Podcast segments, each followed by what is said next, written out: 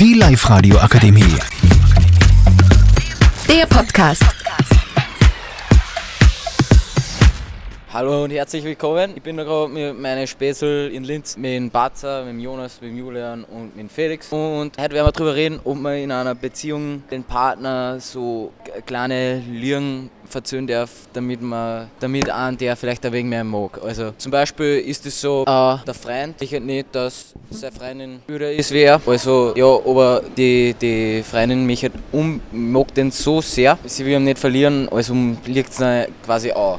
Also werde ich jetzt ein paar, meine Freunde ein paar Fragen dazu stellen. Batzer, was ist deine Meinung dazu? Ja, meine Meinung ist, dass man das nicht, also dass man nicht die Person anlegen sollte, weil das ist einfach ungut, weil schau, dann heißt zwar einmal, ja, du hast mich nicht die ganze Zeit angelogen und so ein Scheiß und dann kommt nicht der Blödsinn an. Auf jeden Fall, ich bin der stolzen Meinung, dass man das nicht tun sollte. Jonas, deine Meinung? Also meine Meinung ist dazu, dass man in der Beziehung nie liegen sollte. Ist ein kompletter No-Go. Man sollte immer ehrlich sein miteinander. Eigentlich immer, immer. Also zum Beispiel, der Mann möchte eine öderne Frau, aber sie ist ja zum Beispiel erst 35, aber sie lügt ihr Mann, der, der sie 39. Und am nächsten Tag hat sie zum Beispiel Geburtstag und, hat, und ist 40 Jahre alt. Der Mann denkt, dass sie 40 ist und da steht mir ja vor ein Haus. Normalerweise ist es so Tradition, so ein Kranz, ein 40er Kranz und so eine 40er Tafel und so Zeug. Und halt dann schief gehen, wenn die erst 35, 36 Jahre alt ist. Ja, das ist bitter.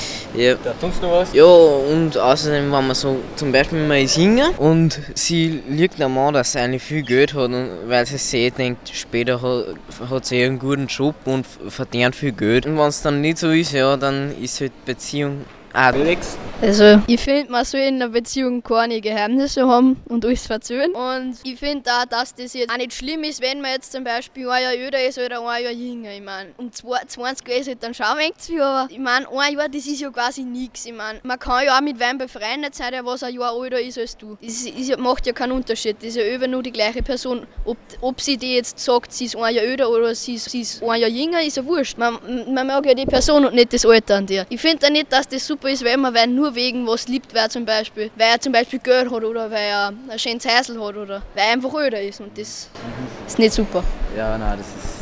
Und ich werde jetzt auch noch meine Meinung dazu sagen. Also, ich finde, das ist einfach ein kompletter Blödsinn, wenn man das tut. Weil, wenn man äh, jetzt wenn anliegt so mit dem Alter und dann findet der Partner heraus, dann ist der sicher extrem sauer und das, da kommt sicher nichts Gutes außer. Also, vielleicht geht es auch so weit, dass die Beziehung scheitert. Also, ich finde, von Anfang an sollte man gleich sagen, wie alt man ist, wie, was man gern tut, was, man, was das alles betrifft und so. Ich glaube, das war es jetzt eh schon. Wir werden sich alle noch verabschieden. Und danke fürs Zuhören natürlich. Äh, ja, Danke für die Aufmerksamkeit. Bitte votet für uns, ich will das iPhone 11 oder 13. ja, passt. Ja, tschüss. Tschüss, Baba. Die Live-Radio Akademie. Der Podcast. Powered by Frag die AK. Rat und Hilfe für alle unter 25.